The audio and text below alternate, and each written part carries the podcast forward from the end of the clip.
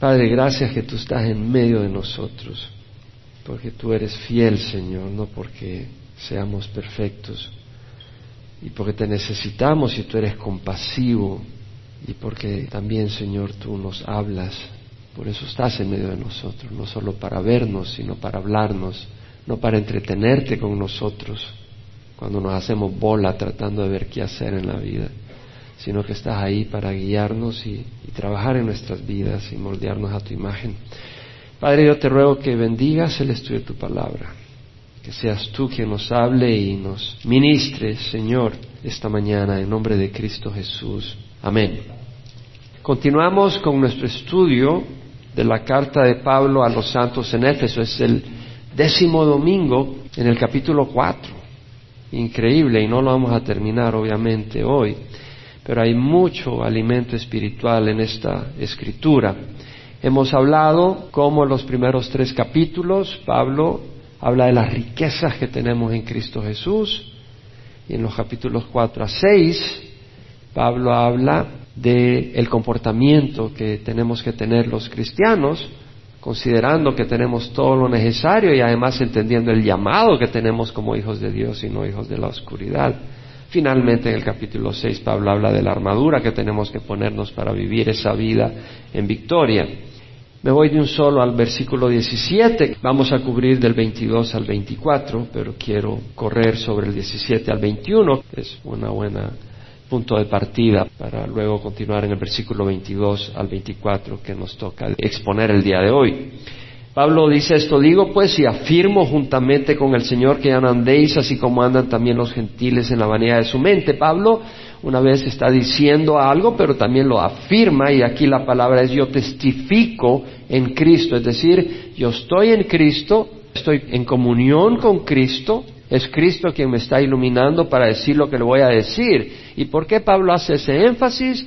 ¿Por qué? Porque Pablo va a hablar de que tenemos que caminar en santidad y la naturaleza humana pecadora se revela contra el llamado a la santidad. Busca excusas para decir eso no se aplica a mi vida. Por eso dice Pablo, esto digo, pues si afirmo y testifico en el Señor, esto es el Señor 100% avalando lo que voy a decir, que ya no andéis como andan también los gentiles en la vanidad de su mente, ya no caminéis, o sea, no se trata solo de un día, sino que nuestro caminar no puede ser como los gentiles, como andan los gentiles en la vanidad de su mente, en la vacíez, en algo que no tiene solidez, en algo que se corrompe, en algo que tiene apariencia como un espejismo, pero no tiene sustancia.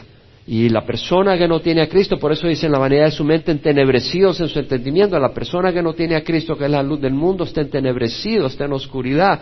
Y su entendimiento está en oscuridad y por lo tanto su proceso mental con que evalúa y considera las cosas está defectuoso, porque no tiene la luz para poder obrar en la luz de Cristo. Entonces están entenebrecidos en su entendimiento excluidos de la vida de Dios, están separados de la vida eterna y de la vida que Dios ofrece. No es una vida sin problema en este mundo, es una vida de tentaciones y de luchas, pero estás vivo para pelear y no estás muerto sin experimentar la vida. O sea, la persona que tiene vida puede llorar, puede reír, la persona que está muerta ni llora ni ríe. Y la vida en Cristo es una vida abundante. Pero dice, está separado de la vida de Dios ellos por causa de la ignorancia que hay en ellos por la dureza de su corazón. Es decir, es importante conocer a Cristo. Si tú no conoces a Cristo, estás separado de Dios. No basta saber de Cristo, hay que conocerlo, tener esa comunión con Él. Pero el mundo gentil que ha rechazado a Dios, su corazón se ha endurecido por las mentiras del pecado, los atractivos del pecado, porque el que no tiene a Cristo anda dirigiendo su vida en lo que siente, si se siente rico lo hago, si me da placer, si me da poder, si me da orgullo, nombre, pues eso lo hago. Entonces la persona está actuando de una manera que es como que si Cristo no existe, no tiene la luz de Cristo y eso lo tiene ciego a la persona, lo tiene atrapado y su corazón se ha endurecido de manera de que ya no pone atención a la voz de Dios llega un momento donde ya su corazón se endureció, ya no oye la voz de Dios y como resultado está separado de Dios. Pero vosotros no habéis aprendido a Cristo de esa manera, dice Pablo. Es decir, si tú vives así, eso no tiene sentido, porque Cristo, que es la luz que te ilumina, no te va a mostrar ese camino. Si tú estás con la luz, no te vas a ir por un camino de precipicios, no te vas a ir a un precipicio. Si tú tienes la luz, vas a ir por un camino recto. Entonces, obviamente, si tú tienes luz, no puedes irte por un camino de precipicios. El que tiene la luz, el que conoce a Cristo, es distinto. Por eso dice Pablo, si en verdad lo oíste. Es decir, aquí estamos estudiando la palabra de Dios, porque es la manera de oír a Cristo, es a través de la palabra de Dios. ¿Cómo vas a oír a Cristo si no hablas la palabra de Cristo? Entonces, si en verdad lo oíste y habéis sido enseñados en Él, esto es tan clave, ser enseñados en Él. Por eso la enseñanza es tan importante, porque la enseñanza de la palabra de Dios nos refleja y nos muestra quién es Cristo cuál es su carácter, cuáles son sus atributos, quién es Dios, qué es lo que espera de nosotros, qué es lo que nos da, qué es lo que nos ofrece, cuáles son sus promesas. Y al conocer a Cristo, vamos a poder, al ser enseñados en Él, o sea, tenemos que estar en Él, porque así como una rama no produce frutos si no está unida al tronco, si nosotros no estamos en Cristo obedeciendo la palabra, vamos a estar separados y vamos a andar camino a la destrucción. Ahora Pablo continúa, versículo 22 al 24, que en vuestra anterior manera de vivir os despojéis del viejo hombre, que se corrompe según los deseos engañosos, y que seáis renovados en el espíritu de vuestra mente y os vistáis del nuevo hombre, el cual es la semejanza de Dios ha sido creado en la justicia y santidad de la verdad. Estos versículos tienen tanto poder para nuestra vida, realmente. Son tan importantes para nuestra vida Pablo dice que en cuanto a vuestra anterior manera de vivir, os despojéis del viejo hombre que se corrompe según los deseos engañosos, en vuestra anterior manera de vivir.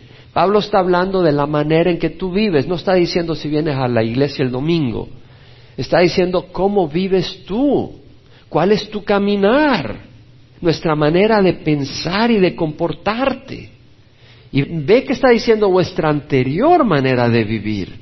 Tiene que haber un contraste entre la manera en que vivías antes y la manera que vives ahora.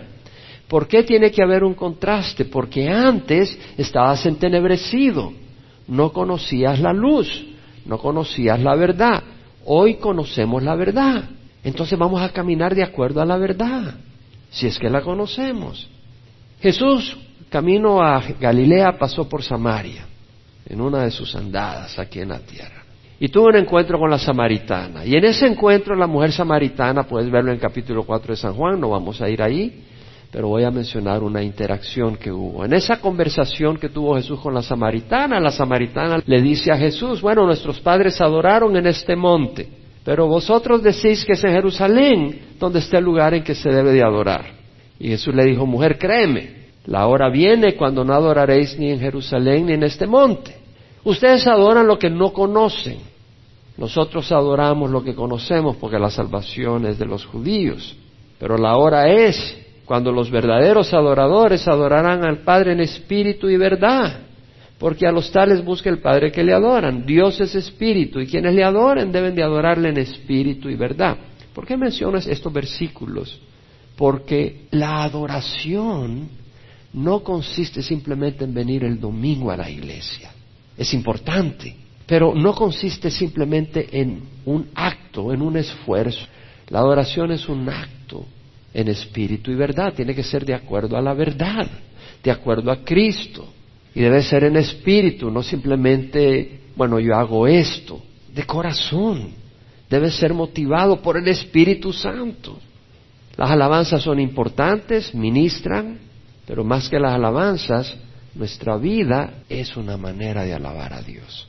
Nuestra vida donde rechazamos el pecado, donde peleamos contra las tendencias naturales y donde escogemos caminar en rectitud. Esa es una gran alabanza a Dios. Pablo lo dice en Romanos 12, 3. Por consiguiente, hermanos, os ruego por las misericordias de Dios que presentéis vuestro cuerpo como sacrificio vivo y santo, aceptable a Dios, que es vuestro culto racional. Ese es el culto racional, nuestra vida, y no os adaptéis a este mundo, sino sed transformados mediante la renovación de vuestra mente, para que verifiquéis cuál es la voluntad de Dios, lo que es bueno, aceptable y perfecto. Dios pide que le demos nuestra vida. Eso es adorar. Y eso es lo que pide en cuanto a vuestra anterior manera de vivir. No, ya no puede ser. Tienes que vivir de una manera nueva.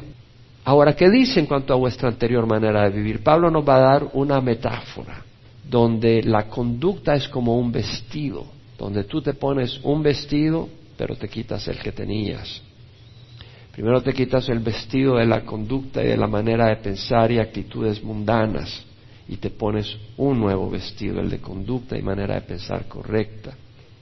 Cuando Pablo dice en cuanto a vuestra anterior manera de vivir, os despojéis, la palabra despojar, la King James Version la traduce en el griego, es apotithemi, eh, esa palabra se puede traducir put off, quitarse, lay aside, poner de lado.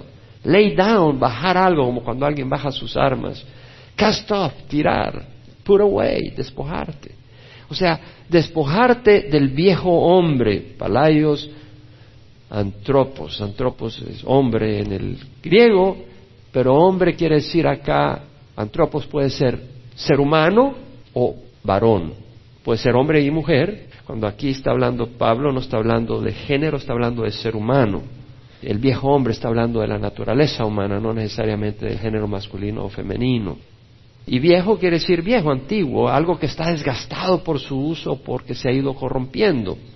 ¿Cómo lo traducen algunas traducciones en inglés? La New King James Version dice all men, el viejo hombre, no tiene que ver con edad en el sentido de que tengas ya cierta edad, es la naturaleza corrupta que tiene uno antes de conocer a Cristo. La New American Standard lo traduce all self, la New International Version all self, la English Standard Version all self, el viejo yo, el yo que hay en ti, tu persona, tu personalidad, tu identidad.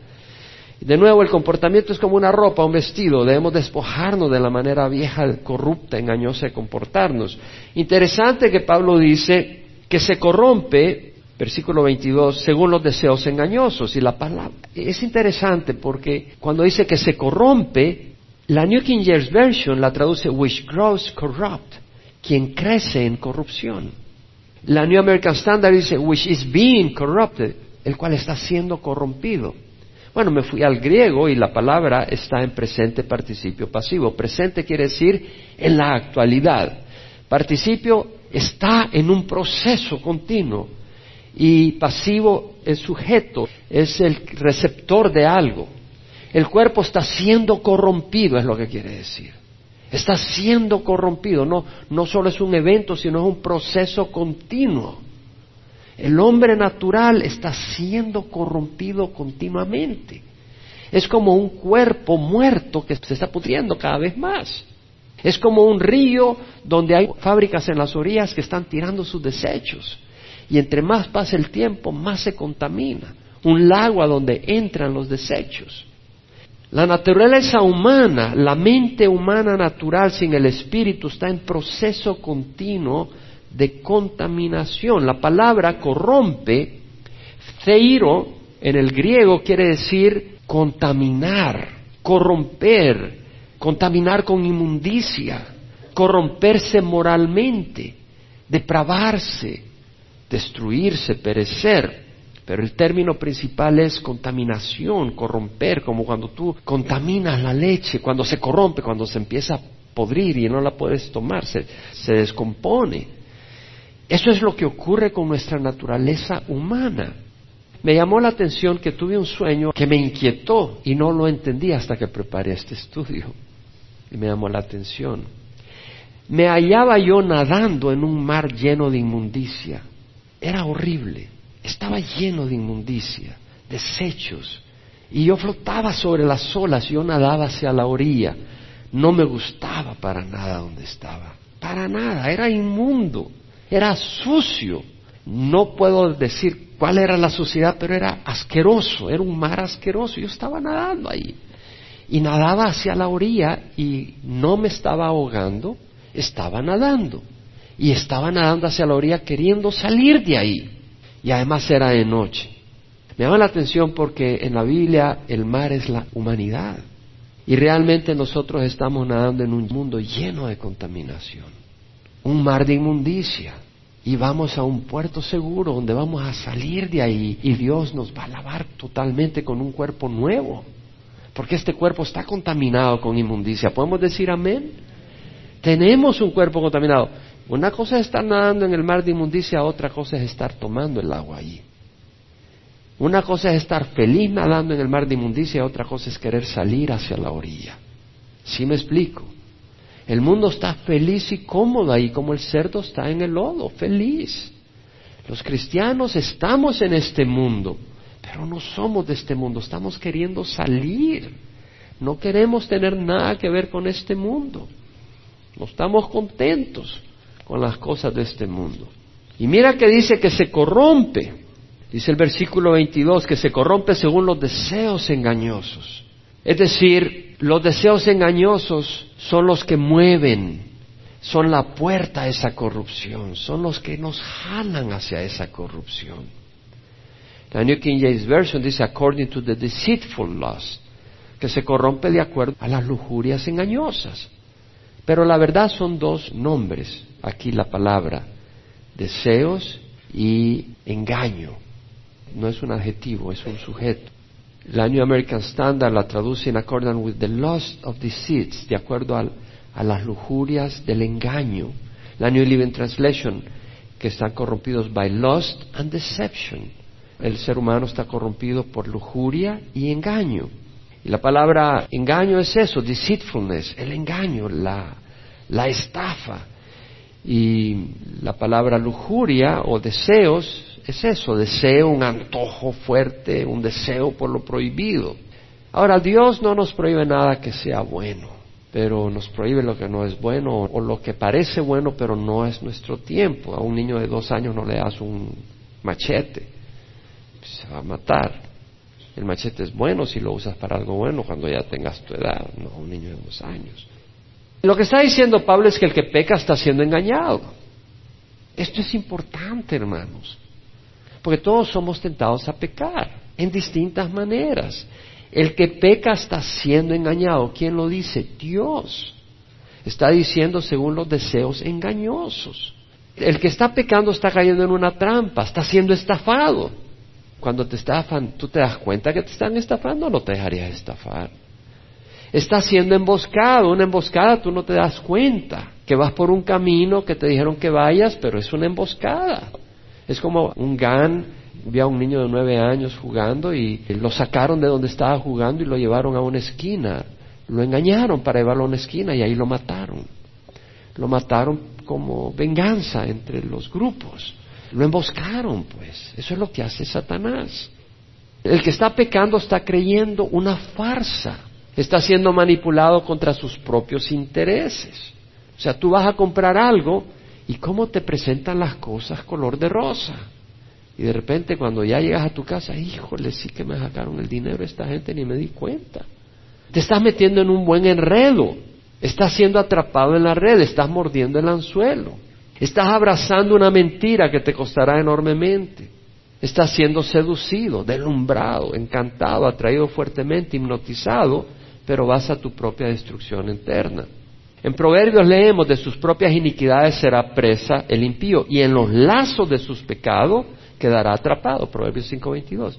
En los lazos de su pecado quedará atrapado. El pecado tiene lazos para atraparte.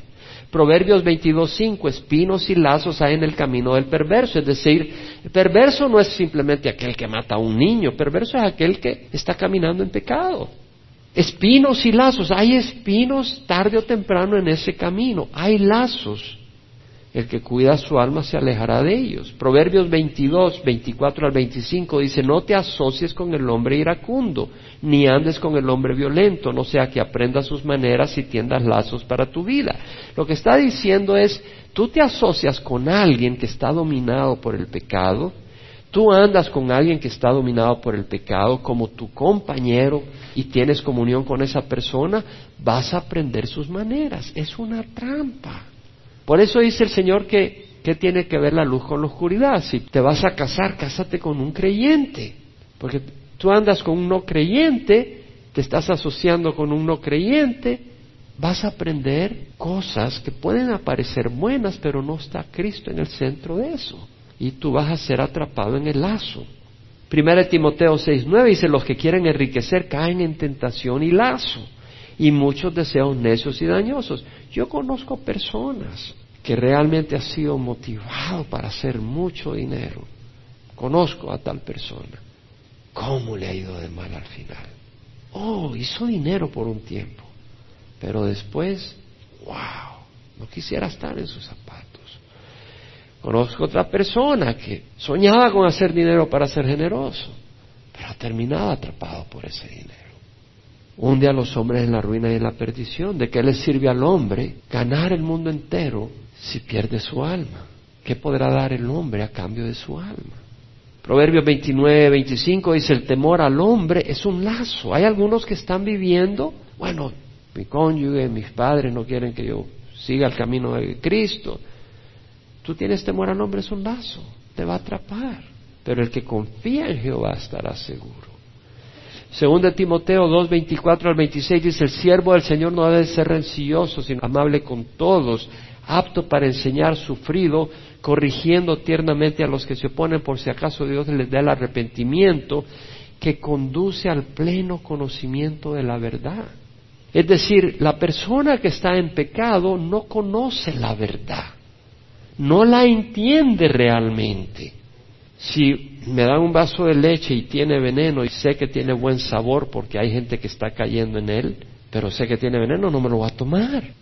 Hay trampas para moscas donde pueden entrar y no salir. Y ahí si llegan, si ellas supieran de que la miel adentro está rica, pero una vez entran no pueden salir de ahí, no se meterían ahí. Por si acaso Dios les dé el arrepentimiento que conduce al pleno conocimiento de la verdad y volviendo en sí escapen del lazo. O sea, están adundados, están hipnotizados, cautivos para hacer su voluntad. Tú crees que estás haciendo tu voluntad, no. Satanás te está permitiendo disfrutar algunos placeres, algún poder, algunas riquezas, algo, un pecado secreto, pero al final está la destrucción y estás en contra de Dios, estás siendo enemigo de Dios y eso es lo que quiere Satanás, que seas enemigo de Dios. Porque el que no está conmigo está contra mí, el que no recoge conmigo desparrama. Ahora, si tú estás ahora atrapado y oyes la voz de Dios, clama a Dios. Salmo 116, 3, 4. David dice, los lazos de la muerte me rodearon, los terrores de Seol vinieron sobre mí, angustia y tristeza encontré. Invoqué entonces el nombre del Señor.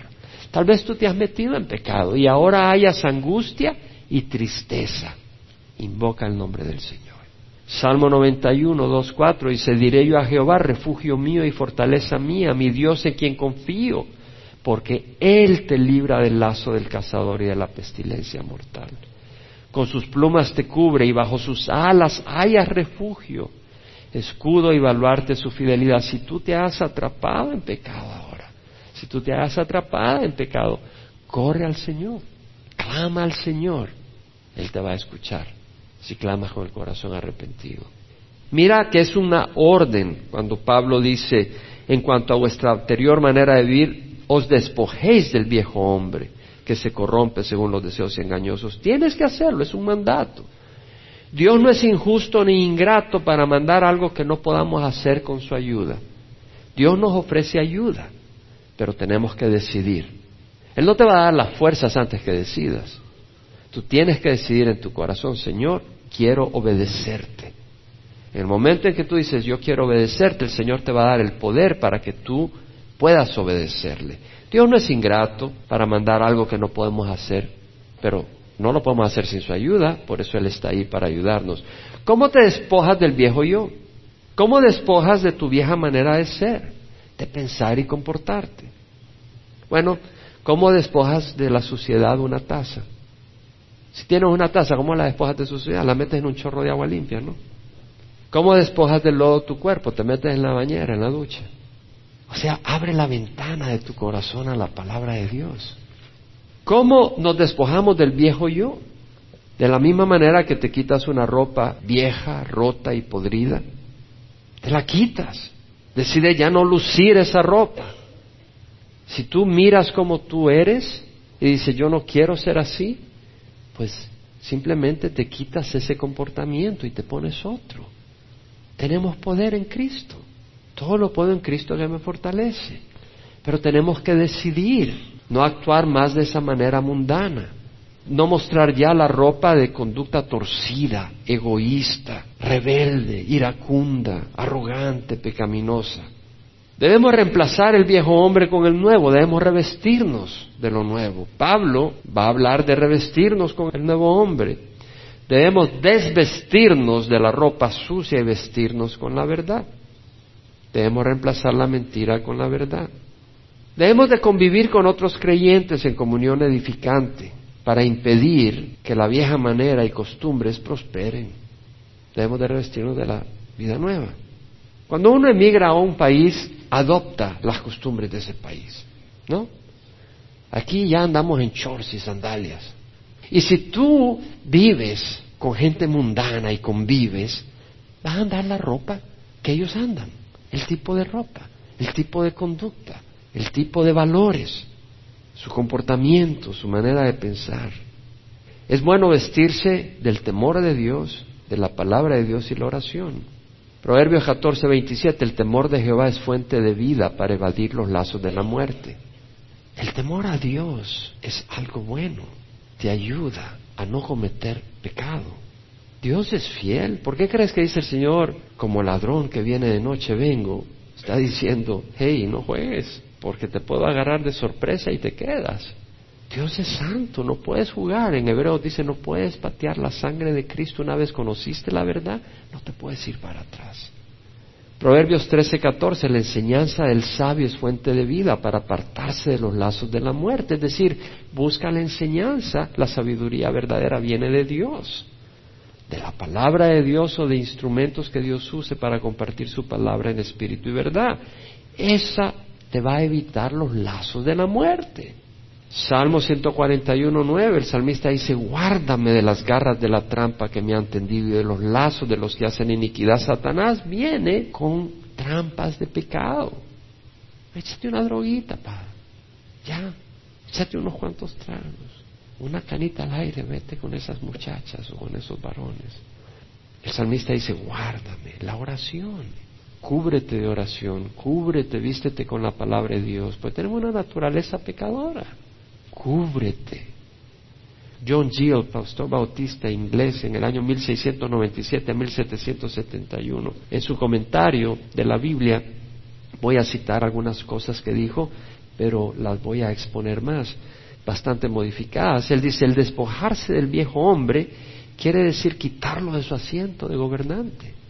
O sea, no dejes que tu carácter, que seas tú quien gobierne. Despojarse el viejo hombre quiere decir desobedecer su mandato y gobierno, sus leyes y lujurias.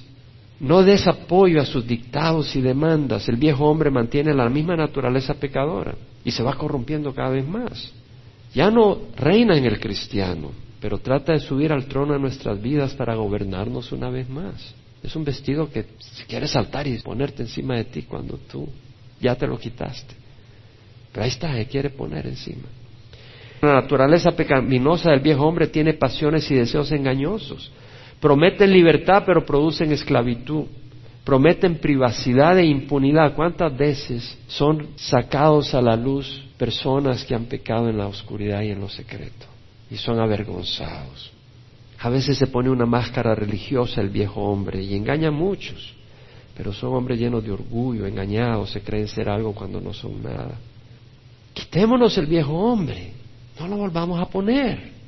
Pablo dice en Gálatas 5.1, para libertad fue que Cristo nos hizo libres.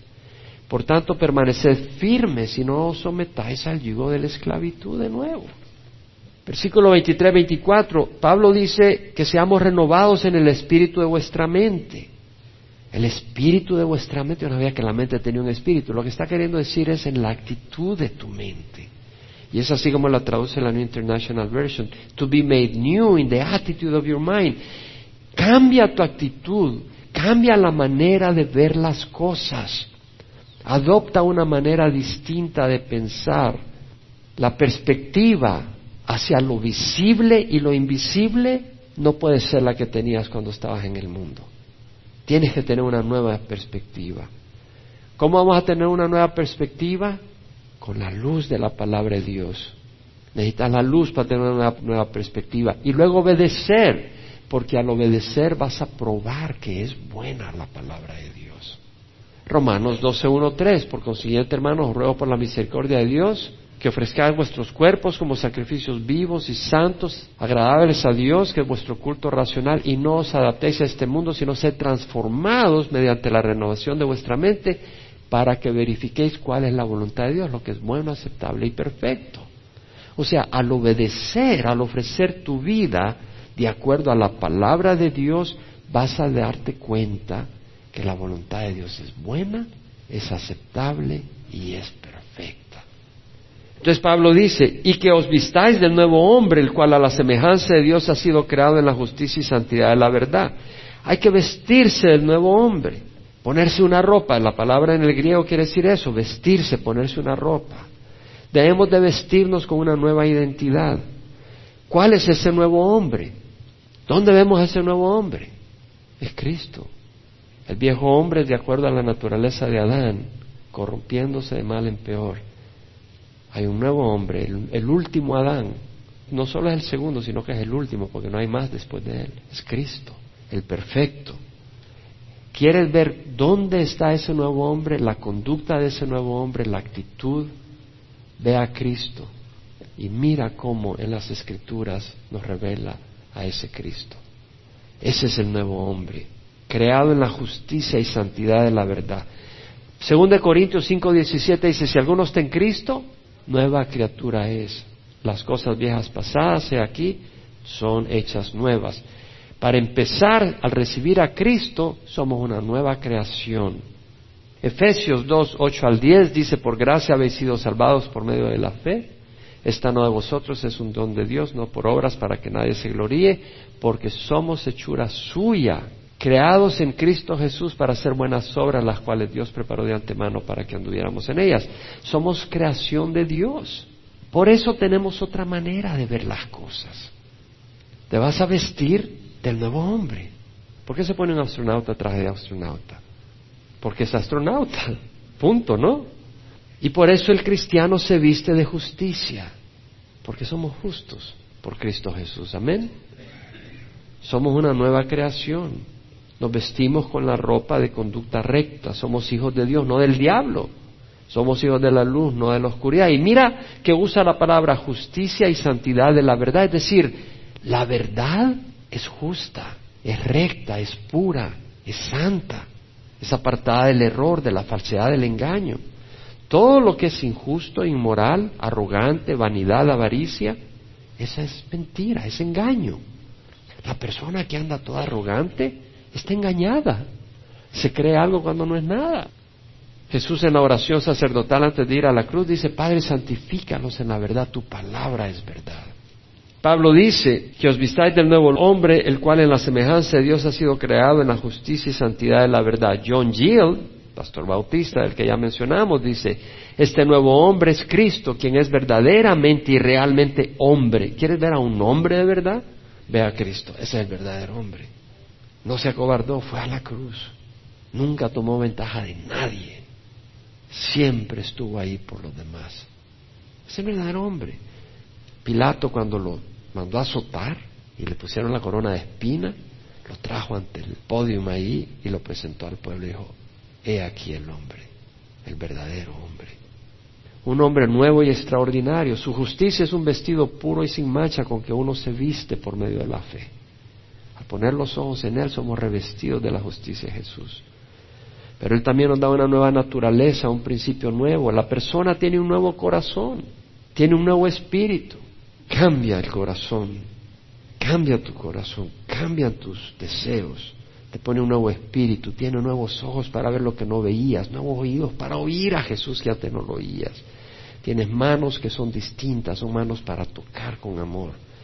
Tienes pies para caminar, no al pecado, sino a llevar el Evangelio a otros.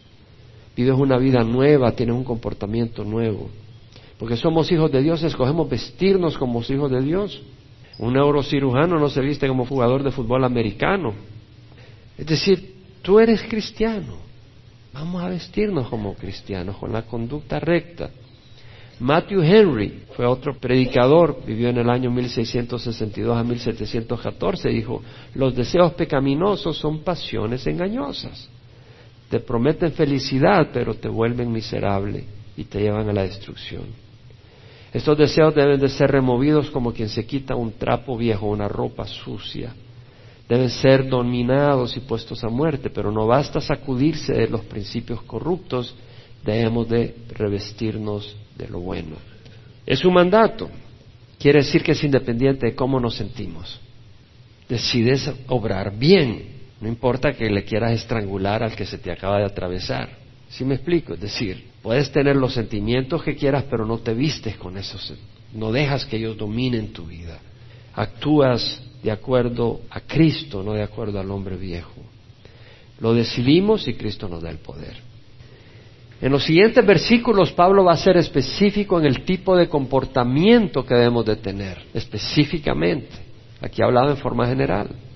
Tal vez tú escuchas lo que hemos estudiado y dices, Señor, yo no sé si te conozco. Mi vida no refleja al hombre nuevo, mi vida no refleja a Cristo. Bueno, muy sencillo, le pides al Señor perdón. Y si nunca lo has recibido, hoy lo recibes.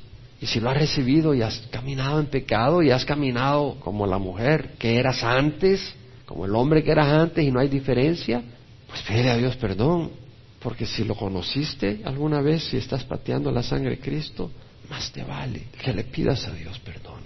Porque cosa horrible es caer en las manos de un Dios vengador. Dios te ama, pero Dios ama a Cristo. Y si tú le das la espalda a Cristo, que derramó su sangre por ti, y tú decides caminar en pecado, la ira de Dios viene sobre ti. La ira de Dios. Viene la tribulación, siete años de tremenda tribulación, pero siete años no se comparan con el infierno eterno. Y dice, no, yo, me voy a arrepentir mañana. Si no te arrepientes hoy, vas a estar más atrapado mañana. Si hoy tu corazón endurecido no dice sí a Dios, mañana va a ser más difícil que digas sí a Dios. Hoy yo quiero esperar a ver un gran milagro. Lázaro, el pobre, fue al seno de Abraham, el rico fue también.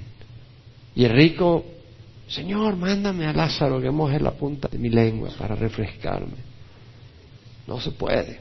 Ok, manda a Lázaro, resucítalo y mándalo. Abraham, mándalo a que le diga a mis hermanos, tengo cinco hermanos, que no vengan a este lugar de sufrimiento. Dice Abraham, si no creen en la palabra de Dios, en Moisés y los profetas, no van a creer aunque alguien resucite a los muertos. Si tú oyes la palabra de Dios hoy, y el Señor te muestra que estás en pecado. No seas necio. No puedes jugar con Dios. Dios es santo. Dios es tan santo que con una desobediencia entró la destrucción al mundo, la muerte, la corrupción moral. Con una rebeldía de Satanás entró su destrucción eterna. Y a nosotros nos ha amado y nos ha dado a su Hijo Jesucristo. Pero si tú rechazas a Jesús hoy, nada te garantiza que no lo vas a rechazar mañana. Nada te garantiza. Si tú hoy le das la espalda a Jesús, ¿quién dice que Dios está obligado a darte mañana? ¿Bajo qué bases? Yo te ruego que cierres los ojos. Si tú no conoces a Cristo, hoy recíbelo. Y si tú estás caminando en rebeldía, arrepiéntete. No seas como la mosca que entra y está saboreando la miel y se da cuenta que le cuesta salir de ahí. Si hoy te cuesta, te va a costar más mañana. El temor a Jehová es el principio de la sabiduría. Los necios desprecian la sabiduría y la instrucción. Ahí donde estás. Yo sé que Dios quiere trabajar con algunos de ustedes, ya sea por internet o en la radio que oigan. ¿Por qué lo digo? Porque sé lo que es luchar con el pecado y sé lo difícil que es. Y sin Cristo no puedes. Y si ya estás atrapado ahorita, huye mientras puedas. Y puedes si le dices a Dios, perdóname y dame la fuerza. Porque Él ha prometido darnos fuerza. Pero tienes que decidir en tu corazón. Si tú no decides en tu corazón, Dios no te va a dar la fuerza. Tienes que decidir en tu corazón. Ora conmigo para recibir a Cristo. Padre, yo te ruego perdón por mis pecados. Y si tú ya lo habías recibido, pues estás caminando en pecado, ora conmigo esta misma oración. Padre, yo te ruego perdón por mis pecados. Me he estado deleitando en el mar de inmundicia, Señor. Porque es oscuro, no me doy cuenta. He aprendido a saborear la inmundicia, Señor. Señor, perdóname. Estoy enfermo, estoy enferma. No sé lo que es bueno. Pero ahorita he oído tu voz y te ruego perdón. Perdóname, Señor. Sé que me oyes, porque el arrepentimiento es un regalo que tú das. Y te doy gracias que me das arrepentimiento y quiero caminar en el camino recto. Señor, hoy te recibo como mi Señor y mi Salvador. Perdóname y dame fuerza, Señor. Te he dado la espalda. Tú en la cruz moriste por mí, en la cruz sangraste por mí. Me he estado burlando de ti, Señor, al desobedecerte. Te he estado ignorando. Tú me has estado llamando, he estado cerrando los oídos. Me he estado divirtiendo con el pecado, Señor. Siendo amigo de Satanás, Señor. Aquel que se rebeló contra ti, que está en rebeldía contra ti, que te odia, que motivó al mundo para crucificarte. He sido parte de él, Señor, perdóname.